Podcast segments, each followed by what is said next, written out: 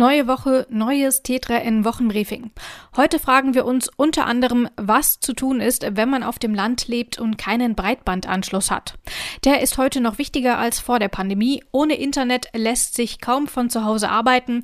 Auch die Kontakte zu Familie und Freunden lassen sich schlecht pflegen, wenn die Verbindung ständig abbricht. Über eine Lösung für dieses Problem erfährst du gleich mehr. Weitere Themen heute: das iPhone 13, die Mastercard und Kryptowährungen, IT-Sicherheit im Homeoffice und fünf Tipps für mehr Bewegung zu Hause. Fangen wir an.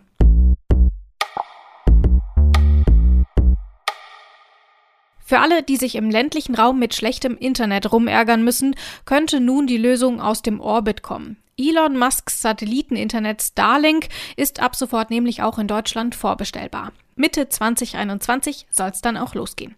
Ganz billig ist die Sache allerdings nicht. Das Paket, das aus Satellitenantenne, Kabel und Router besteht, kostet einmalig 499 Euro. Gut, wenn man dafür dann ordentliches Internet hat, könnte man vielleicht gerade noch so darüber hinwegblicken. Allerdings sind das noch nicht alle Kosten. Einmalig kommen zusätzlich noch knapp 60 Euro für Lieferung und Bereitstellung hinzu. Und, und das dürfte wohl der größte Haken sein, 99 Euro kostet das Ding monatlich. Starlink ist damit sehr viel teurer als das herkömmliche Internet über die Leitung. Kurzum, ein teurer Spaß.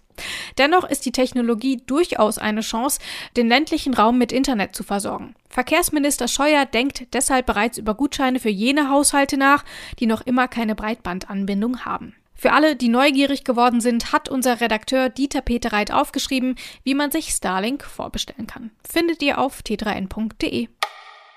Apples Produktentwicklung ist weiter fleißig. Auch dieses Jahr soll es ein neues iPhone geben, das iPhone 13. Für Apple lohnt sich das auch. Nach wie vor ist das Smartphone das wichtigste Produkt für den Tech-Konzern. Aber lohnt sich das neue iPhone auch für die Nutzerinnen und Nutzer?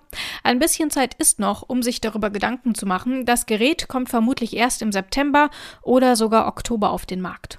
Unser Hardware-Redakteur Andreas Flömer hat aber bereits jetzt zusammengetragen, was von dem neuesten Modell zu erwarten ist. Lies seine Analyse auf t3n.de. Nach Visa will sich auch Mastercard noch in diesem Jahr für Kryptowährungen öffnen.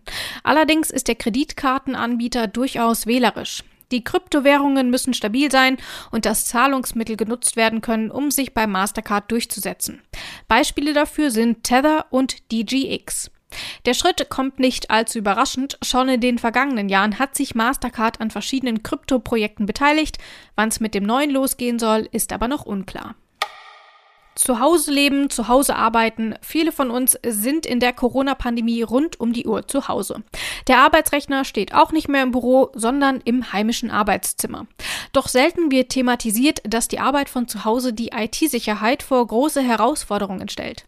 Laut Studien sind Cyberangriffe auf Unternehmen seit der Pandemie nennenswert gestiegen. Das merken auch die IT-Verantwortlichen in den Unternehmen. Die haben viel zu tun und sind entsprechend gestresst. Wie lässt sich der Rechner auch im Homeoffice schützen? Tipps für zu Hause und auch für den hoffentlich baldigen Umzug zurück ins Büro findest du auf t3n.de. Stichwort Homeoffice. Morgens aufstehen, dann kurz ins Bad, in die Küche und ab an den Rechner und abends noch kurz auf die Couch. Bewegst du dich auch so wenig, seit du im Homeoffice arbeitest? Dann schau doch mal in unsere Sammlung kurzer Workouts, die du ganz ohne große Probleme auch zu Hause durchführen kannst. Egal, ob du dich einfach ein bisschen stretchen willst oder ob es ein kurzes Full-Body-Workout sein soll, da ist für jeden was dabei.